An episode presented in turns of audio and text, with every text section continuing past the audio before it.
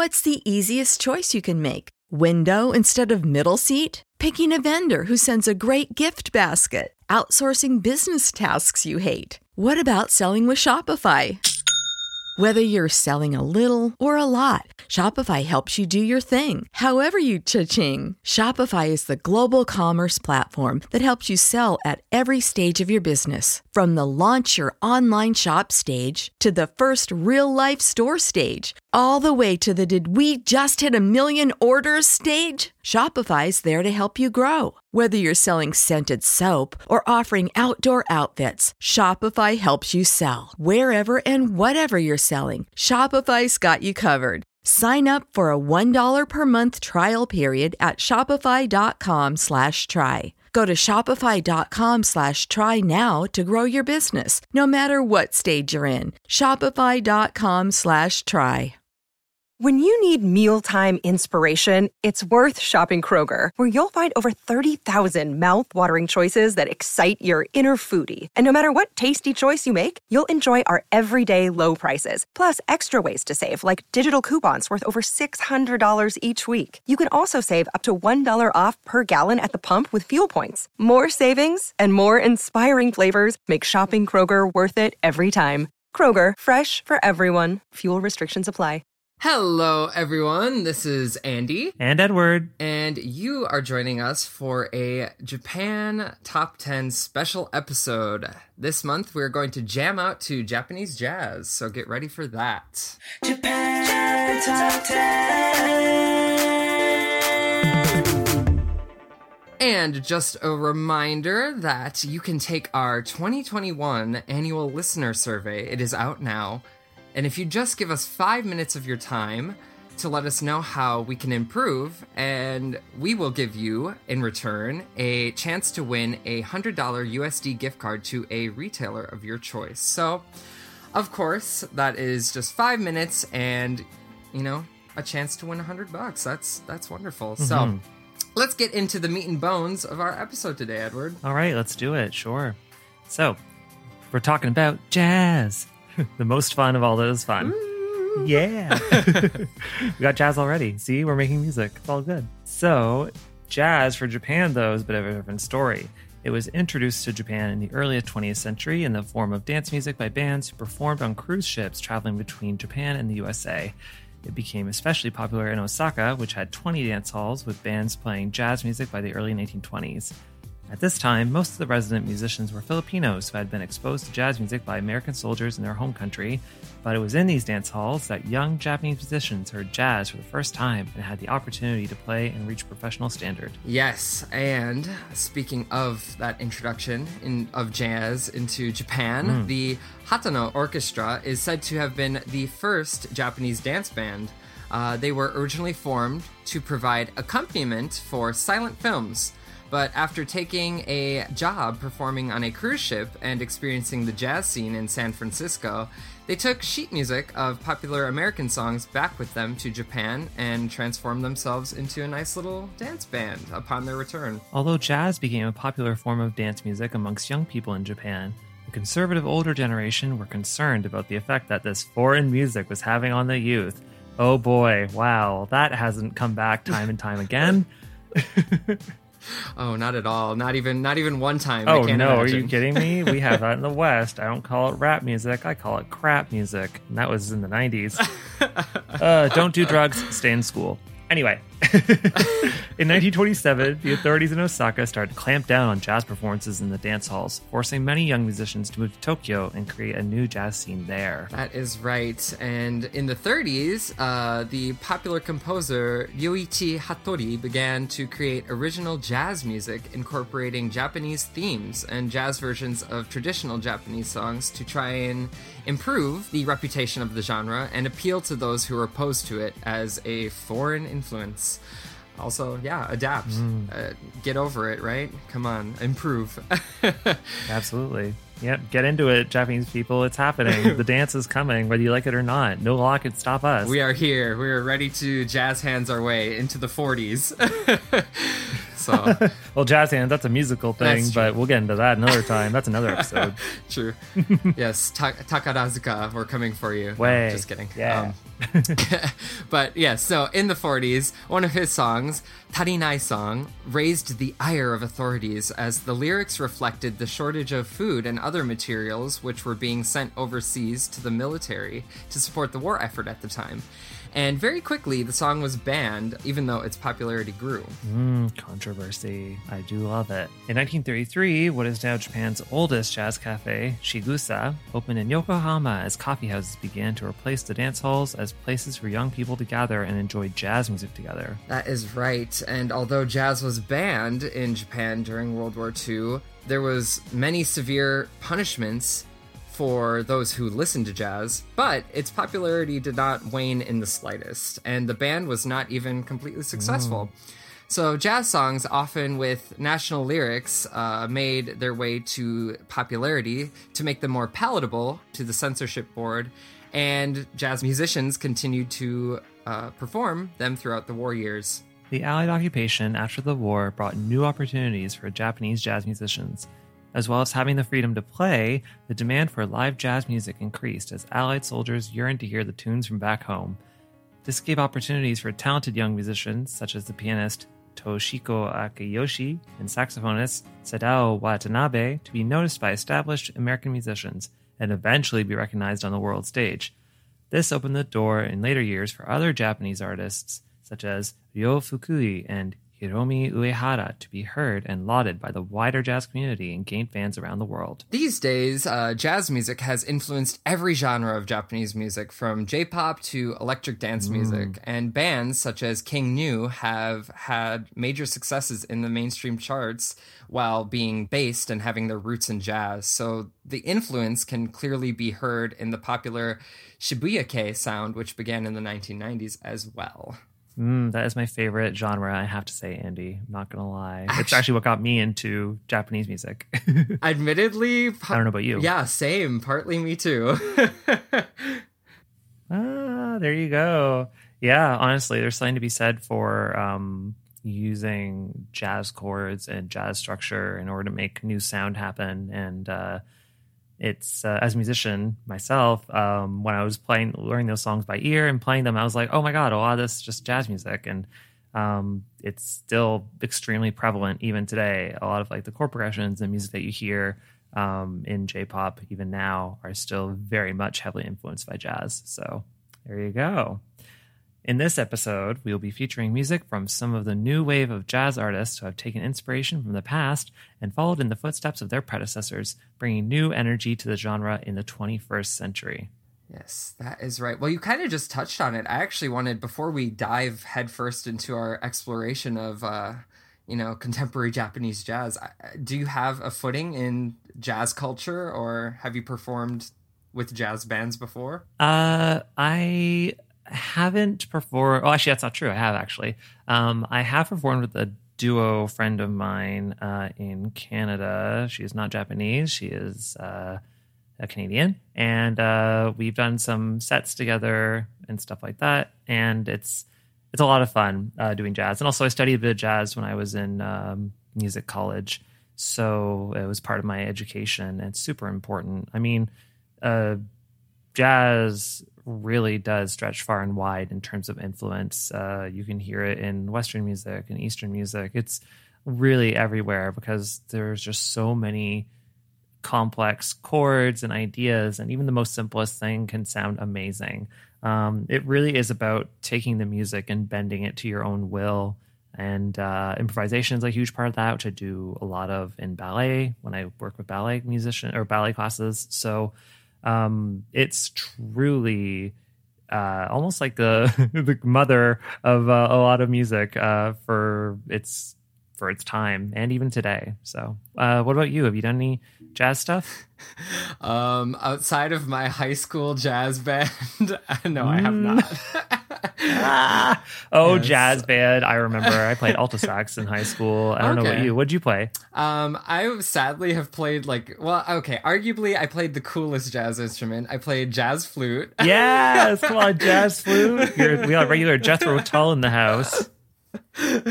um, but sadly, I was horrible at it. And um, midway through my career, I had to switch over to tuba because we were lacking a tuba player. wow, that is that is the exact opposite. Truly, I mean, you got the smallest, tiniest. Well, it's not piccolo, but it's pretty close. And then you go all the way to tuba. yes, yes, yeah, a big gambit. Hey, someone had to do it, and it was you. So that's great. In addition to performing in the Western world, when I was over in Japan, I actually, uh, when I traveled around, I went into a bunch of different music stores. showed to Yamaha music stores everywhere. I went to a bunch of those, and at the time, Frozen was really popular, so I just played a bunch of Frozen music, and everyone was like, "What?" It was a lot of fun. But, but getting into jazz, though, we're not talking about Frozen, although there you go, musical. Uh, I was in Fukuoka, I believe. I think it was there. It was Kanayama, um, one or the other. And uh, there's this jazz bar called Stella by Starlight, which is named after the popular jazz standard, Stella by Starlight. Go look it up. And uh, when I was in there, uh, me and my friend, who's not a musician, but um, we were just chilling out. And then I got on the piano. I was like, "Can I go and play this?" And they're like, "Yeah, absolutely." I'm like, "Okay."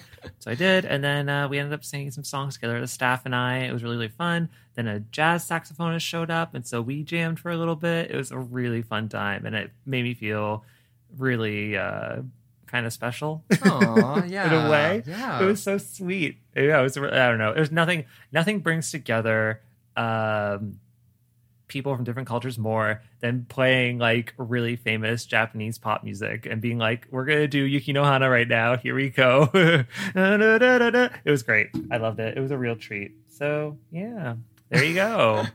Oh, that's so lovely. Yeah, bringing the the jazz and jazz cafes, bringing the the world together. Since you know, well, you heard it in our intro, since the uh, post-war times. But yeah, even all the way through um, Edward's visit to Japan. and hopefully beyond, as we're going to get into. Yes, of course. So, without further ado, let us uh, segue right into our countdown for this Japanese jazz episode. So, right up top, I will intro us with our first song. It is Neon Sign Stomp by the band EGO-WRAPPIN'.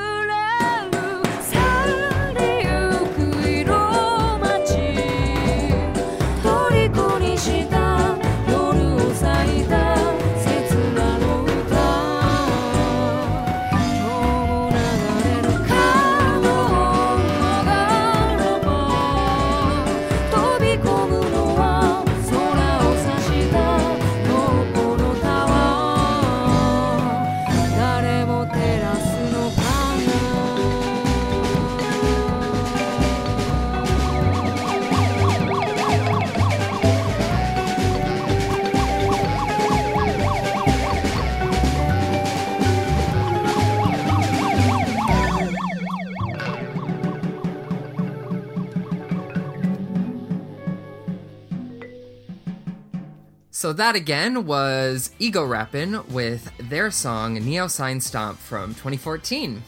So EGO-WRAPPIN' was formed in Osaka in 1996 by vocalist Yoshie Nakano and guitarist Masaki Mori. For live performances and studio recordings, they are supported by many different musicians from both the jazz and rock world. They take their musical inspiration from pre war Japanese jazz, cabaret, and Showa era popular music. There you go. See, they're taking it right from the root. That's where it all is, for sure.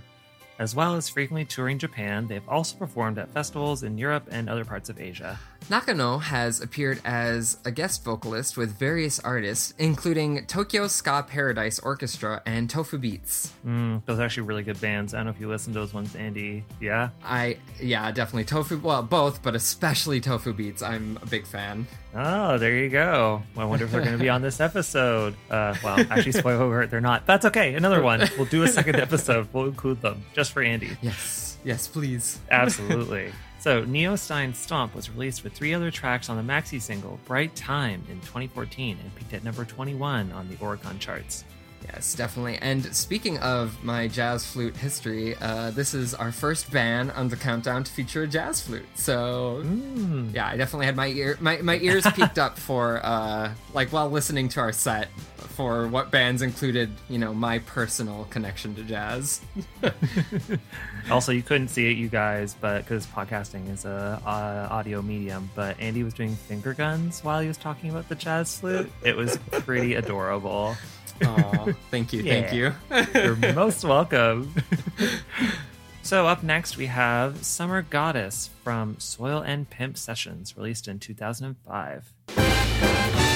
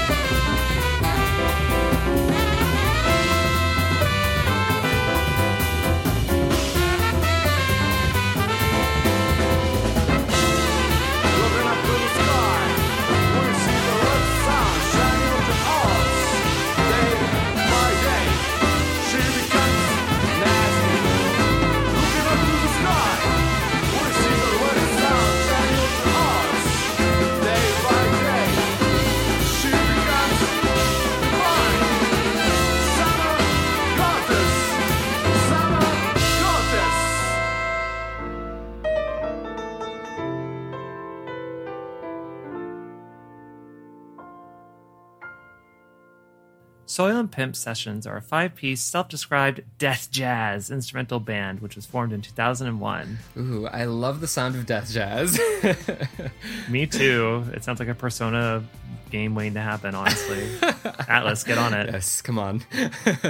they are uh, they are regarded as pioneers of playing in the nightclub scene, which is largely dominated by DJs. The hmm. Band has been featured on the BBC radio program worldwide in the UK, and they have gained fans from around the world.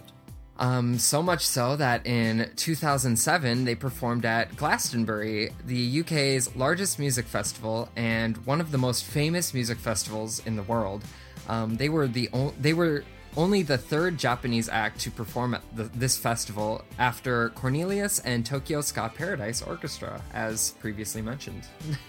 Yeah, there you go. See, they're everywhere. Also, uh, fast fact for all you listeners out there: if you don't know, Glastonbury is like a big deal. It is like Woodstock in the six the in the sixties for the U.S. Or I guess a more uh, modern version would be uh, in America. Coachella is very very similar to that. It's a big deal. Uh, or Bonnaroo, that sort of a thing. So there you go. They have collaborated with various vocalists, including Ringo Sheena and Daichi Miura. I love this video. It is a lot of fun. You got the band, they're on a school bus of all things, and they've got the lights, and they're just jamming out, and it's a real treat. I, I love it. And this song is just, it's, it really is summer, truly. It's, I love it. It's great. Yeah, I was I was gonna say the same exact thing. Like, if this is not on your summer playlist already, please feel free to add it right now after this episode. Absolutely. Or just can uh, keep listening to this part of the episode over and over again if you want to not bother going to Spotify. or whatever True, you're true. listening on. You know, it's all good. Definitely. Well, continuing on, I will bring us our next song. I'll bring us to Midnight Cruise by Wonk. I love that name. So enjoy.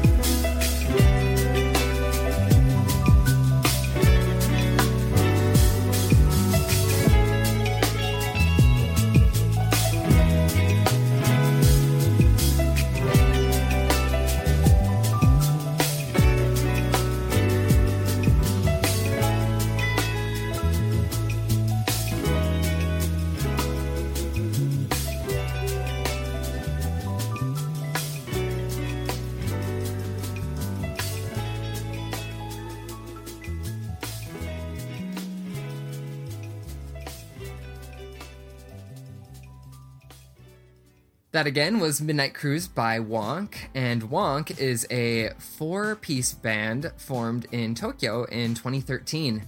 They describe their sound as experimental soul and draw inspiration from jazz, soul, and hip hop genres. Their debut album, Sphere, released in 2016, and it won the Best Jazz Album category in the 9th Annual CD Shop Awards, which is based on votes by CD retailers across Japan. Each of the band members is actually quite multi talented, and they have a hand in producing and engineering their recordings. Mm, I love that. I love it when everyone has like a real stake in what's happening and they can really articulate what they want out of their sound. That's not easy to do. So hats off to them for sure. The lead vocalist, Kento Nagatsuka, has experience as the head chef of a French bistro. Huh. And he has his own cooking program, Beat Kitchen, on Cookpad TV online streaming network. I love French food. Andy, do you like French food? I am. I'm not. I don't think I'm cultured enough. I haven't eaten enough French food to know if I like it or not. But I can imagine liking liking it. yeah. Yeah. Well, I mean, it's good. I mean, French food is more than just escargot, uh, which is snails. Um, but snails are delicious. Uh, don't knock it until you tried it. It is essentially just straight up garlic and melted butter. It's the best thing. So if you ever come over to Toronto, I will take you my favorite French bistro. It will be amazing. oh my gosh, that's all the more incentive to travel once we're able to again. Mm, yes. absolutely. So uh, this video, I was listening to it. It's very and well, sorry, the video and the music, I should say, very chill, very much like a almost like a lo-fi, very like you know I'm going to study this kind of a situation.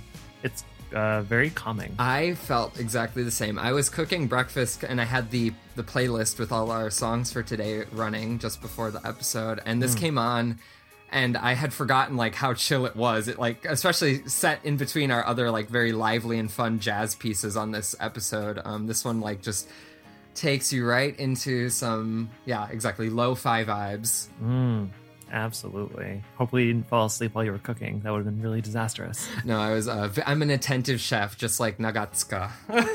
ah, come on, Andy.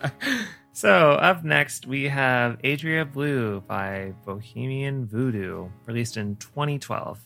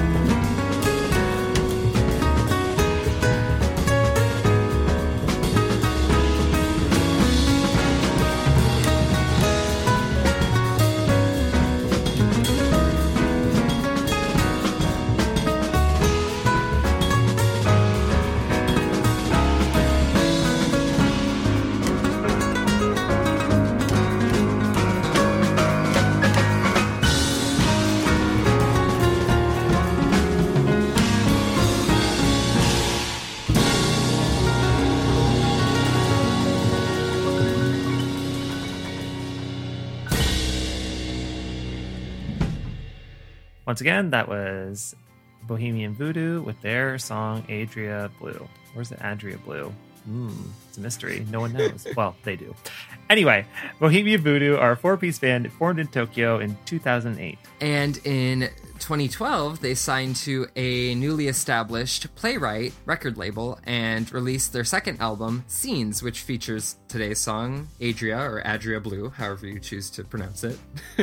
Mhm. Please uh, make sure you comment and tell us um, and uh, tag us and everything to let us know how wrong or right we are, please. In June 2017, they released a live album and DVD, Echoes, which won the Album of the Year New Jazz category in the Nissan Presents Jazz Japan Awards, organized by Jazz Japan Magazine. And later that same year, they played their first headline show at Blue Note Tokyo, which sold out as soon as tickets became available. I gotta say, um, when I was in Japan, I really wanted to go to the Blue Note Club. It's like a very, very famous performing space. Um, Have you ever been? I've never been. I'm. I know. I'm. I have like the world at my fingertips here for music lovers, Japanese music lovers, and I have not experienced half of it.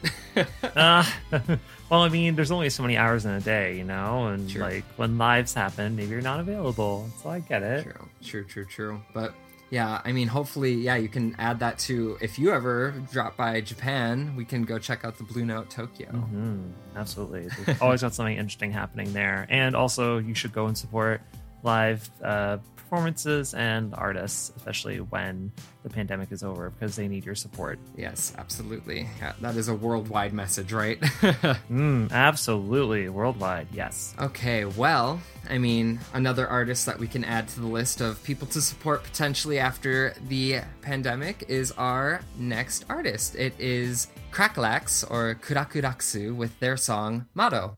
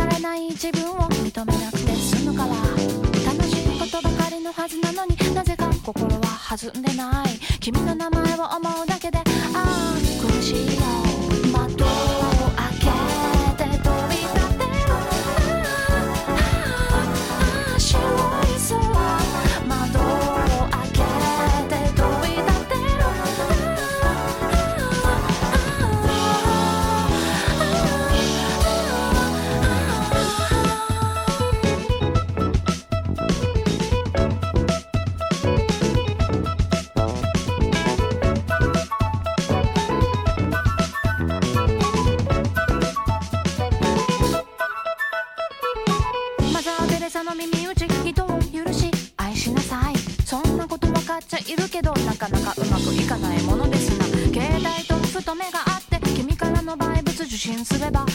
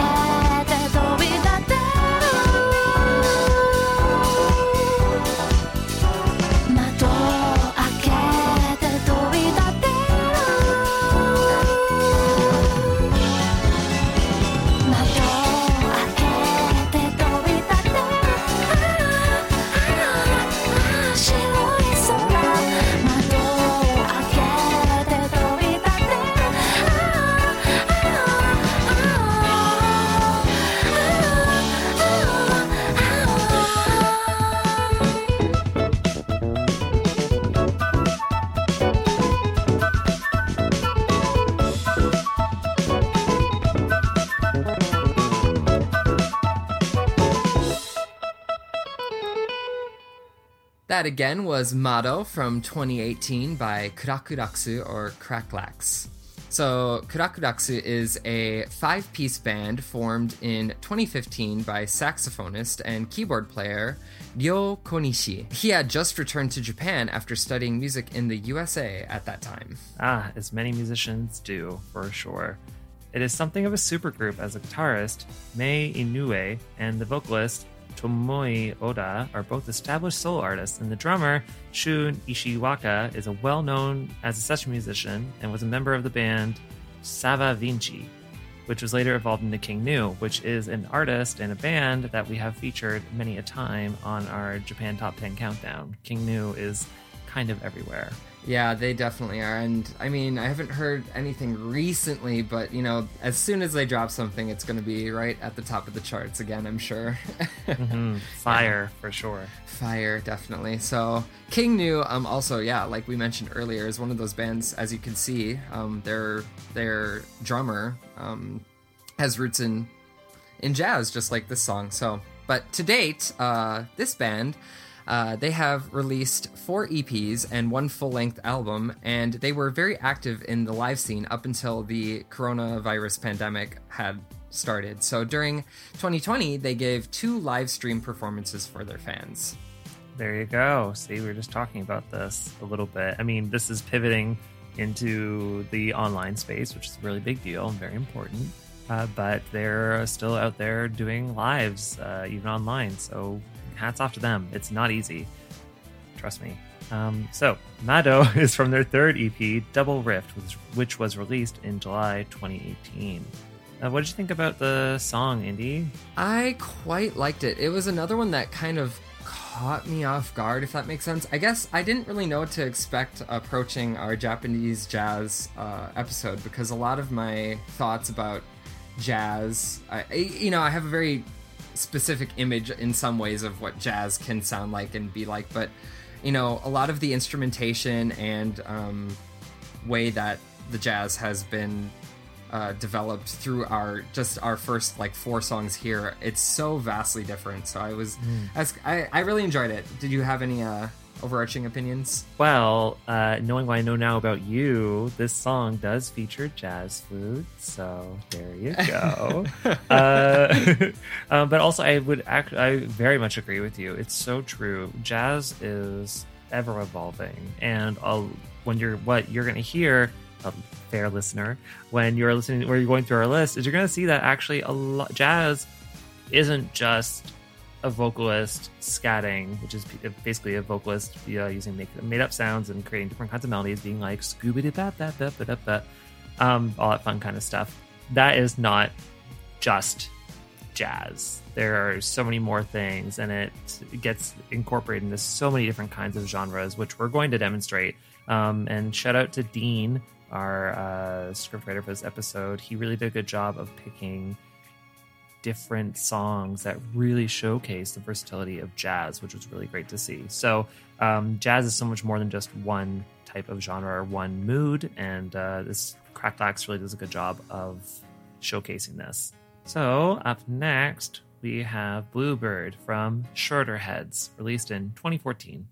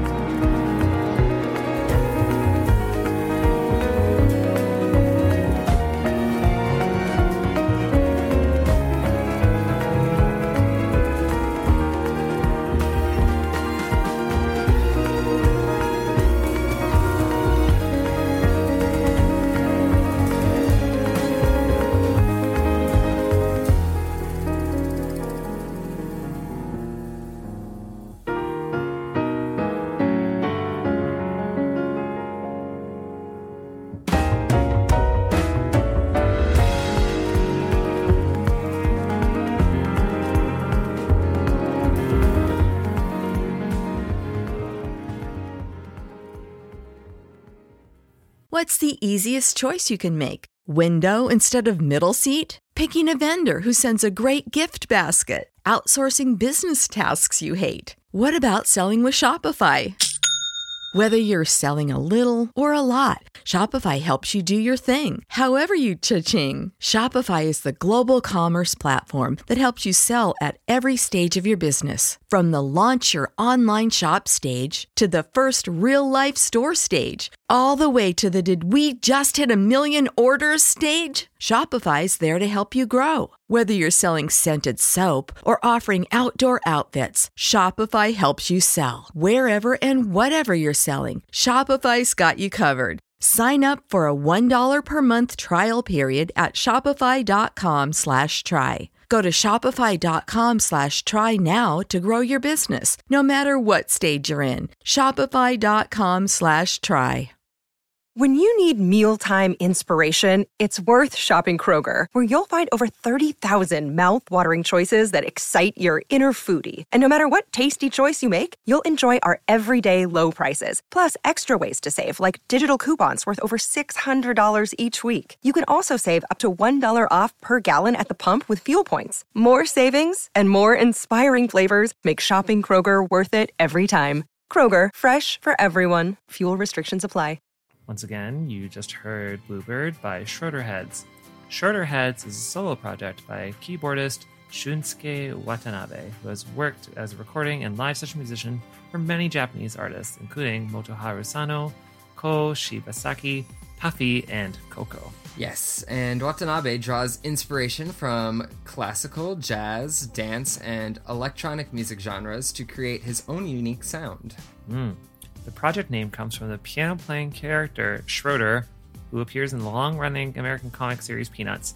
Not gonna lie, Schroeder was my favorite because I too am a pianist. Piano is my first love, and I mean, Schroeder loved Beethoven, but you know, uh, you can branch out, you can do more things, and clearly uh, he did. Schroeder Heads is just so much more than just Beethoven, so there you go. right, right. Hmm. But but a nice lineage, right? From you get the nice connection through the past, through the classical references and, and all hmm. that. So mm-hmm. lovely.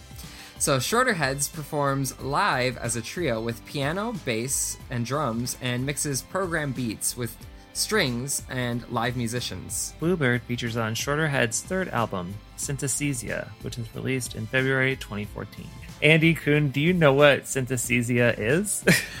Yeah, um, I actually had a friend in college who had who experienced synes- synesthesia, um, and they would uh, see colors, people's like voices as colors and things. So I, yeah, it's like kind of the blending of two different uh, senses at the same time, hearing a thing and associating it with a Im- visual image, or or vice versa, right? hmm That's exactly right. Yeah. A textbook Yeah. definition.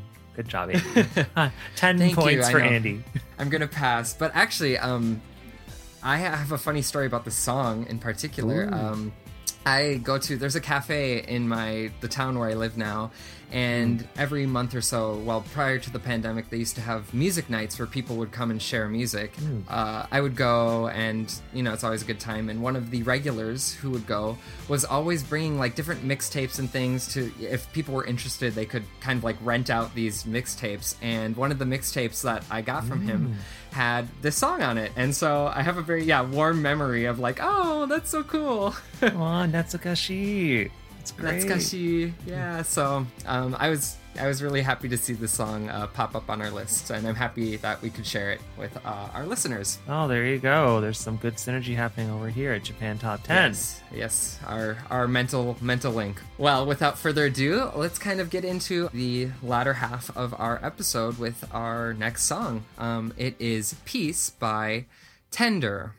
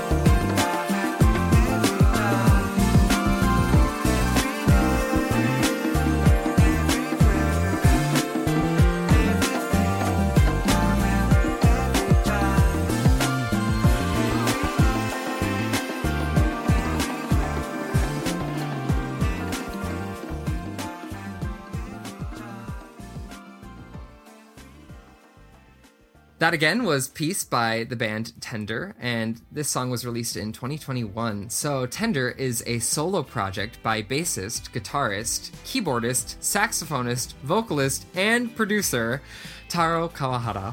Wow. He sounds like me, where he just does everything. Uh, I love it. Ah.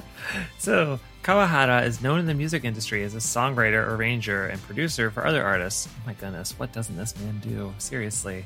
And he has been releasing his own music on an independent record label since 2017. But Peace is his major debut release and signed to EMI Records uh, slash Universal Music.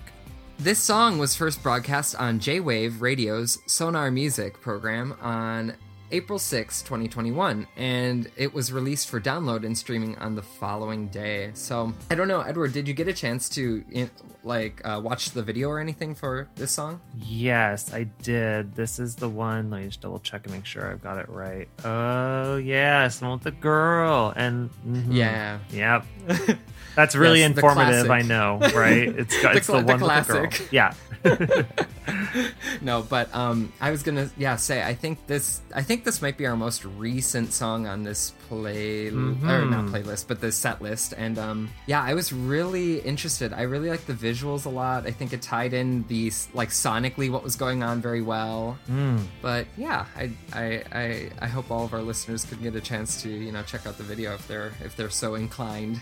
Absolutely, go look it up on YouTube. It is great. Honestly, I I really do love it when you get this great marriage between the song and really excellent visuals. Like I do, I love and the J-pop videos do this a ton, where they do like a character study where it's just the song and then literally one actor just doing a whole thing. I live for that. I think it's the best. It's just humans are so fascinating, you know.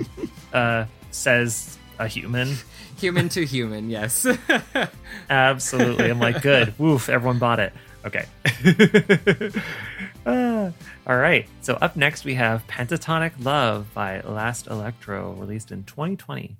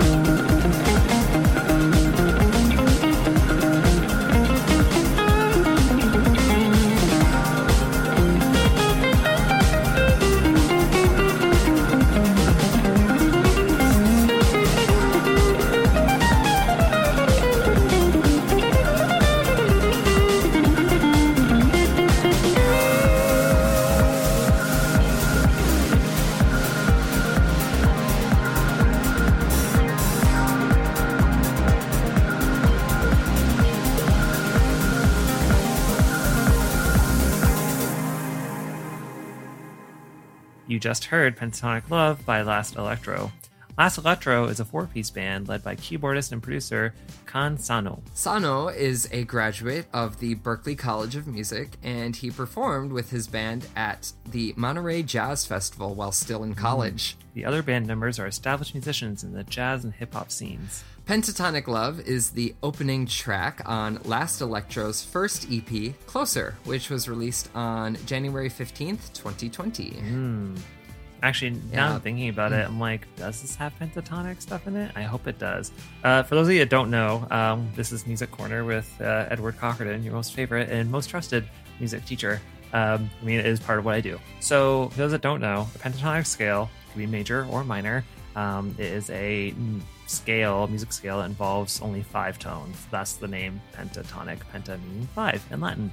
So, there's two types. There is a major one, which is uh, for using solfeggio, it would be do re mi so la do. That would be the major one, and the minor version is la do re mi so la. So, and there's also a blues one as well, which is a variation on minor pentatonic, which is la do re re mi so la. So, um, yeah, it's very uh, very versatile. A lot of people use it. Um, it comes up a lot, unfortunately, in stereotypical pieces. Um, not that this one does that at all, but um, back in the day, like when Disney was doing uh, scores, or when anyone does a film score and they're trying to get something that's from Asia or uh, various diaspora of that kind of culture, they would use the pentatonic scale in order to make that happen. For example, songs like "Turning," I think I'm turning Japanese, use that very famously. So that happens quite a bit. Um, musically, there's a lot of that kind of leitmotif that happens. I mean, harmonic minor sounds like your Arabian Nights, that kind of stuff. So um, anyway, uh, just because you're using a pentatonic scale doesn't mean that you are limited to just um, doing a caricature of a culture. So uh, there you go. I am stepping off my soapbox. Andy, please take it over. No, no, I love. I think that is one of the coolest things. I love when people get to flex their like knowledge and their musical muscles. Well, any a- anything that they're knowledgeable about. So, I hope our listeners also enjoyed that because I mean, you can always you know send Edward your money for that free lesson. I, well, I guess it's free, but that's a sample. a sample of what? No. yeah. Um, please do. Venmo me. Because we don't have Venmo yet.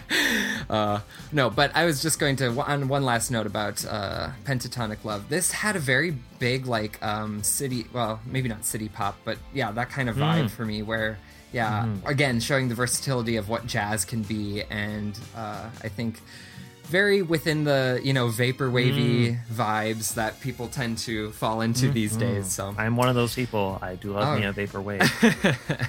All right, well, let's continue on to our next song. It is Sunset by Blu-Swing.「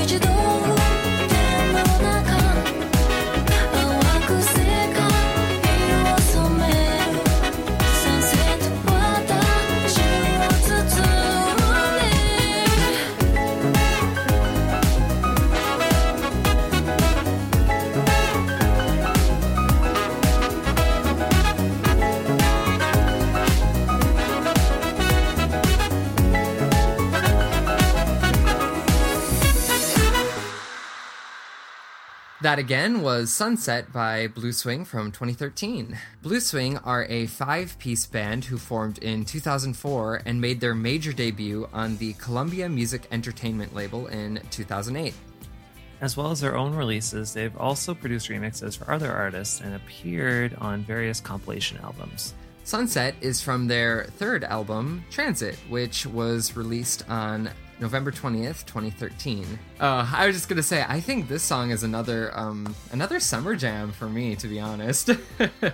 Mm, I was gonna say actually, but you beat me to the punch. It totally is a summer jam. Big summer vibes. it's just my vibe. Um, it absolutely is. Also, this ties in really nice with the whole Shibuya vapor wavy kind of a thing. Like it's very much in that wheelhouse. Mm, it's a great song, so I'm glad it is featured. Reflecting on that, I might have made a mistake and confused our last two songs, but uh, this song is definitely the vapor wa- wavy vibe. I'm so I'm so sorry to everyone. No, but um, yes, I uh, I definitely think this should go on. Yes, another summer playlist edition, if uh, if not, you know, a year round one, but definitely for summer. Mm. Actually, it's funny. I don't know about you, Andy, but for me, um, I have a car and I drive a lot. So when the summertime comes, 'cause now it is summertime, um, I tend to switch up my music. Like I tend to listen to a lot of uh, lovers rock music. That's like a reggae thing. I don't know if you know what that is. That genre. Okay. Yeah, happens a lot in J music. A lot of that, that that tends to happen quite a bit too. When people have a summer song, or whatever, they tend to do like well, it's more of an old school thing, like early 2000s, but I still love it. Anyway, um, but I also put a lot of Shibuya Kei in there too, and like a lot of songs like this, like the Blu-Swing, a lot of the, the those tracks show up, um, which is great, and I love it. So, uh, do you like switch things up? Like when you're in the winter, do you listen like a lot of like sad, moody ballads, and then when you're in the summer, you're like, "Hells yeah, it's summer!" Uh, all the music, please.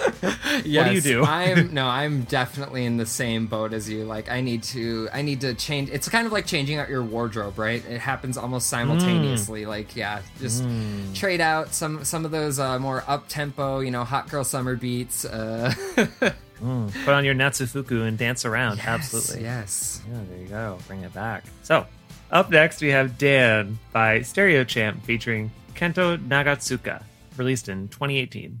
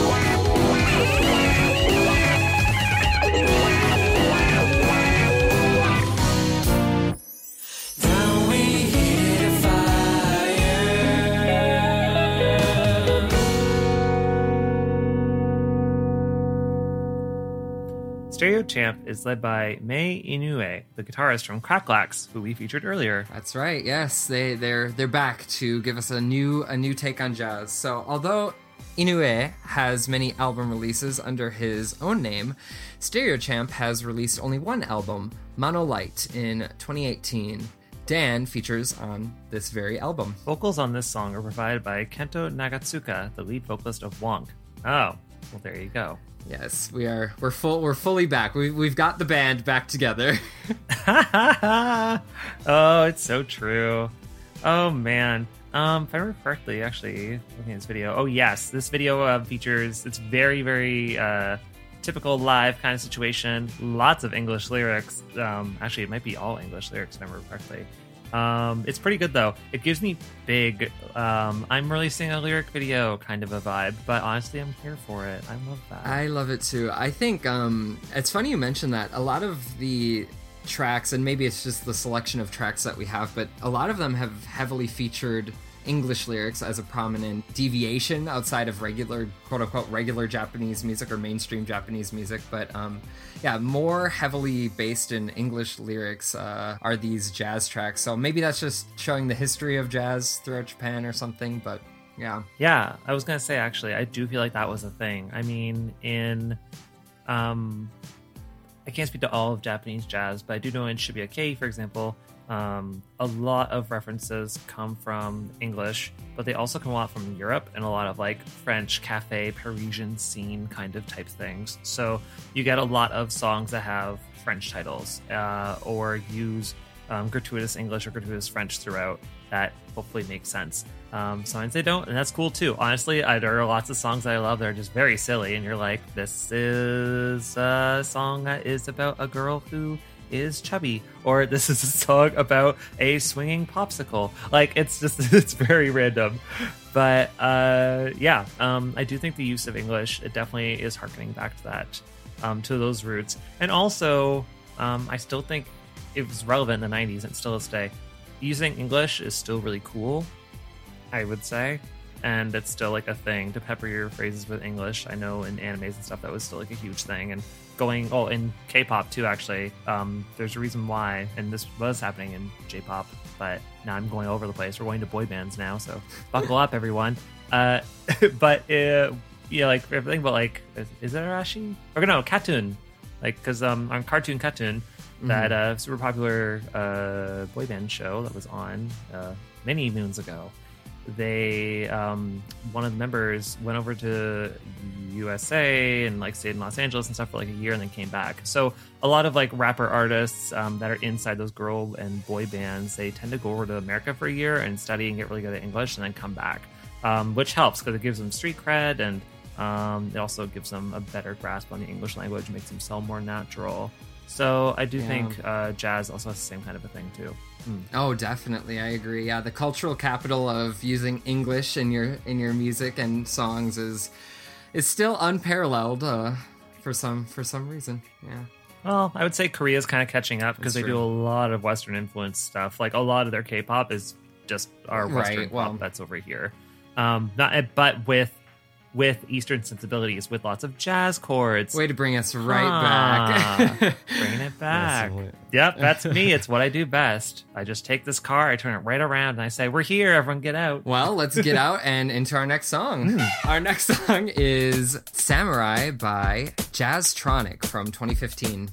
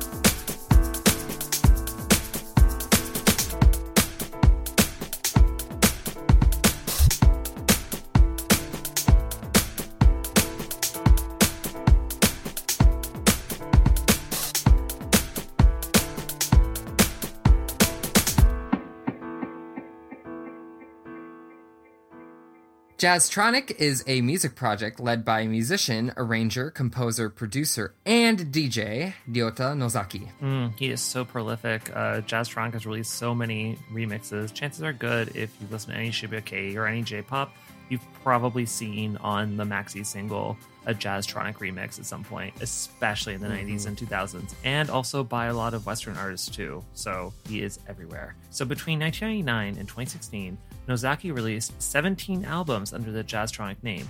Three under his own name, six mini albums, four remix albums, six mix CDs, six compilation CDs, four soundtrack CDs, as well as several film and television drama soundtracks, music for television commercials, and theme music for television programs. Woo. In addition to his work, he has produced remixes for many big name Japanese artists. There you go. Wow. Well, I mean, yeah, you n mm. hit the nail right on the head with just how widespread his influence was. espe- Like even, well, obviously even now, but yeah, during that the late '90s, early 2000s. Mm. But yeah, in recent years, Jazztronik's music has grown even more in popularity in Japan. Not only among club DJs, but also among J pop fans. But his work has long been revered in the UK and continental Europe, and many of his releases currently available in Japan are actually imports from other parts of the world. Yeah. That is that's interesting. Uh, I um I actually kind of like kind of pivoting to another person who has been prolific in a style of jazz that I think is close to this song, um, like Nujabes. I feel like the vibes off of this song and what Jazztronik has done here is very kind of getting into that realm of things. hmm Yeah, it's very. This is very much in the wheelhouse of that style. Like a very. This is also very Shibuya Kei in a way.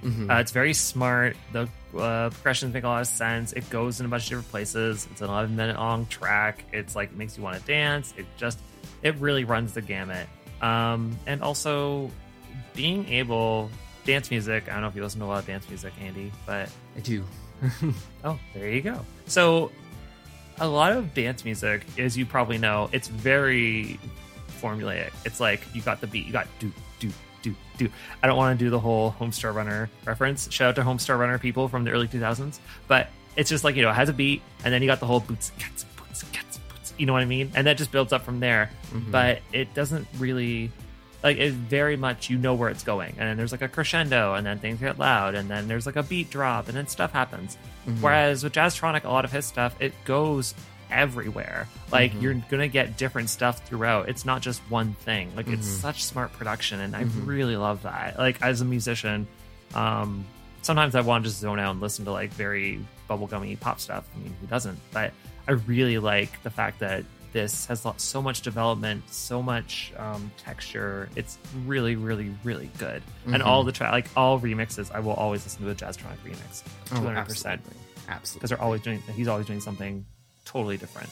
Uh, well, we've come to the end. We have our last song. It's Every One Minute by Mononkuru, released in 2020.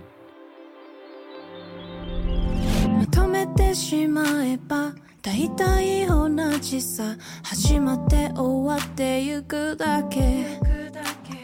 君が特別で不思議な理由は隠れたディティールに宿ってる。なだらカーブ描いて映る季節のような君を見てるのが好きだ。巻き戻しボタン。どこにもないけど。二人きっとうまくやれるさ。Everyone me 刻むたびにまた見ぬ世界。Can you feel it 流れて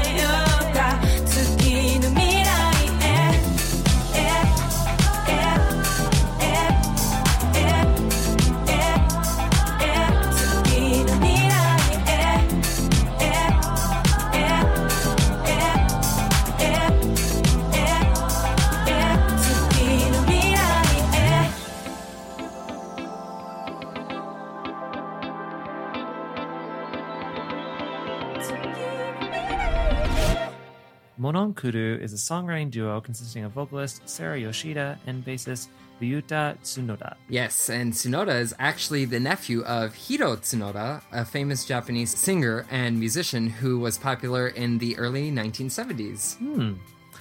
Uh, Mononkuru was formed in 2011 and released their first album in 2013. They won the Best New Artist category in the Jazz Japan Disc Awards in 2014 after releasing their second album. Every One Minute is the duo's fourth single and was released on the 7th of November in 2020. Their latest single, Daite Hold On Me, was released on March 3rd, 2021, and is a cover of a song originally released in 1998 by the idol group Morning Musume. I love them so much. Ah, Morning Musume. Uh, da, da, da, da, da, da. Whoa, whoa, whoa, whoa. Okay, stop. I love oh, it too. I love Um, it. Oh. dancing to all the night. Oh my god, that whole like morning musume, it just oh, we're on talk Natsuka she. Yes, yes. Morning Musume had had a hold on my brain in a way that no other group did. no. But Mononkuru, I actually Sarah Yoshida, her visuals, I love whatever's going on there. Ah. Like this whole song, I was like captivated just looking at her. Mhm. I agree. Honestly, like this is so it's you know when white girls say like this is just my vibe. This is just my vibe. You've got the like the super cool lighting with the pink and you've got the elevator and like the impossibly cool outfit with the crazy Yeah. asymmetrical haircut. Like it is everything. The visuals, the st- uh, the oh, it's just it's so good, and the music is just like it's. She gets in, she does her thing, and then you get the hell out, and I love that. Oh, I love it when an artist is just like, "Yep, here's my thing, I'm gonna do it," and then that's it, we're done. I, mm, mwah, chef's kiss. Yeah. so good. Yeah, no, I definitely like. I'm embarrassed to admit I d- had not heard or listened to Mononkuru before this, but they are they have been post haste added to every playlist, everything that I could possibly find to add them to. Absolutely. I hope everyone else does the same as well. Definitely check them out. well, do you have any final thoughts on our our journey through jazz and Japanese jazz today, Edward? Well, uh, at the risk of sounding like a totally sappy person, which I mean, spoiler alert, I work in musical theater and music, so I am. I cry at everything. But I will say that jazz is a never ending journey, which, you know, this is the part where everyone throws up. But it's true. Jazz is a never ending journey, a never ending story, an endless story, if you will. Shout out to um, Yuna Ito. Anyway, um, it's it, it started with humble beginnings. It fought its way through a war and had its own little mini kind of a war, to be honest. Um, with the people being like, ah, this new music and it's gonna, it's gonna defile the people and uh, we can't have this. And uh, even still, they persevered, and it's just it's grown and it's mutated in the most beautiful way and I'm so glad that it's it really is here to stay. I hope it doesn't go anywhere. And even if it the you know the most purest form of jazz, like the jazz and blues and um, scatting and all that stuff, even if that stuff goes away, I still think it's going to really it's already permeated uh, jazz, R and B, J pop. Or sorry, I meant J pop and jazz. Um, of course, and jazz, uh, and all the other um, hip hop, dance, EDM. It's everywhere, and it will be everywhere, and it's going to continue to be everywhere. So, Yes, exactly. Yeah. No, couldn't I could not have said it better myself.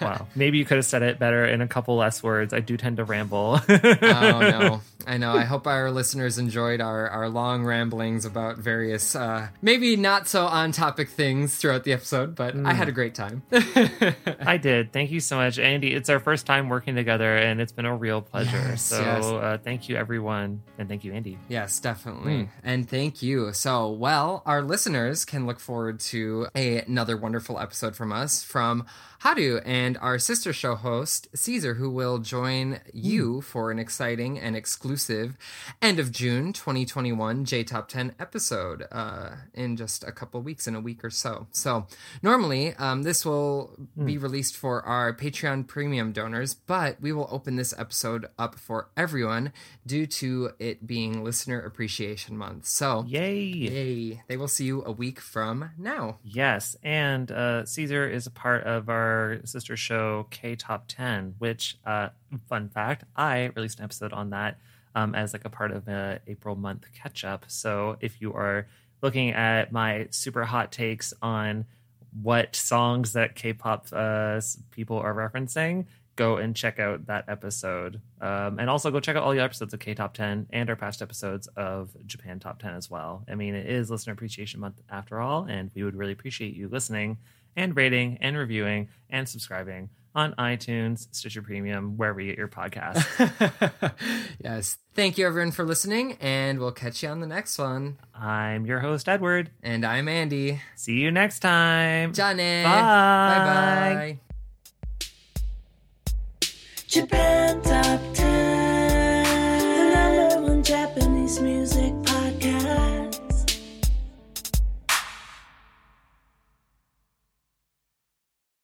You know how to book flights and hotels. All you're missing is a tool to plan the travel experiences you'll have once you arrive. That's why you need Viator. Book guided tours, activities, excursions, and more in one place to make your trip truly unforgettable. Viator has over 300,000 travel experiences to choose from. Everything from simple tours to extreme adventures and all the niche, interesting stuff in between. So you can plan something that everyone you're traveling with will enjoy. Real traveler reviews give the inside scoop from people who've already been on the experiences you're considering. So you can plan with confidence. Free cancellation helps you plan for the unexpected. And 24 7 customer support means you can travel worry free. Download the Viator app now and use code Viator10 for 10% off your first booking in the app. Find travel experiences for you. Do more with Viator.